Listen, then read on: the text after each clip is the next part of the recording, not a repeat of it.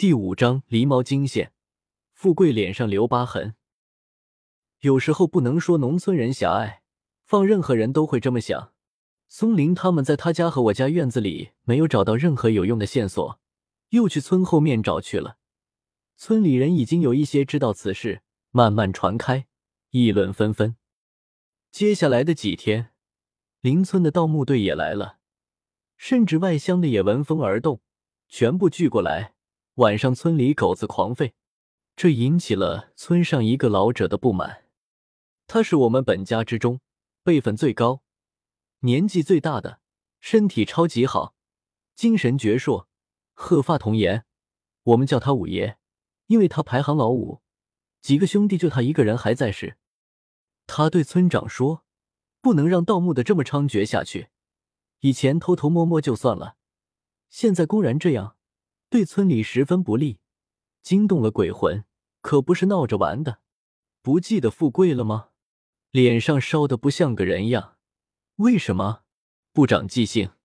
村长里外都是亲戚本家，本来也不好多说。但是看五爷这么说，村长也觉得似乎有理，于是找到松林和瘦猴，让他们不要再乱搞，弄得乌烟瘴气，到时候引起公安，要坐牢的。瘦猴没言语，松林不乐意了，说：“现在已经不是我们能控制得了的了。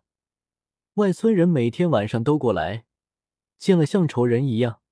那天让他们得手了，不得气死。”村长说：“这也确实难弄，谁传出去的？搞得人人皆知。”松林说：“谁知道？”村长说：“不是你们盗墓队的是谁？你们最清楚。”松林哑口无言。我认为有必要交代一下富贵的事。富贵脸上被大火毁容，后来和一个智障的女人凑合过了日子。据说他毁容的时候还没下户，大家都是吃大锅饭。一天晚上，他和几个村里人守谷场，防止饥饿的人们晚上来偷。他们在松树搭的棚子里点着蜡烛打扑克。富贵在外面支一口锅，给打牌的人炒玉米吃。玉米炒熟了，又硬又香，边吃边聊边打牌，打到半夜三更。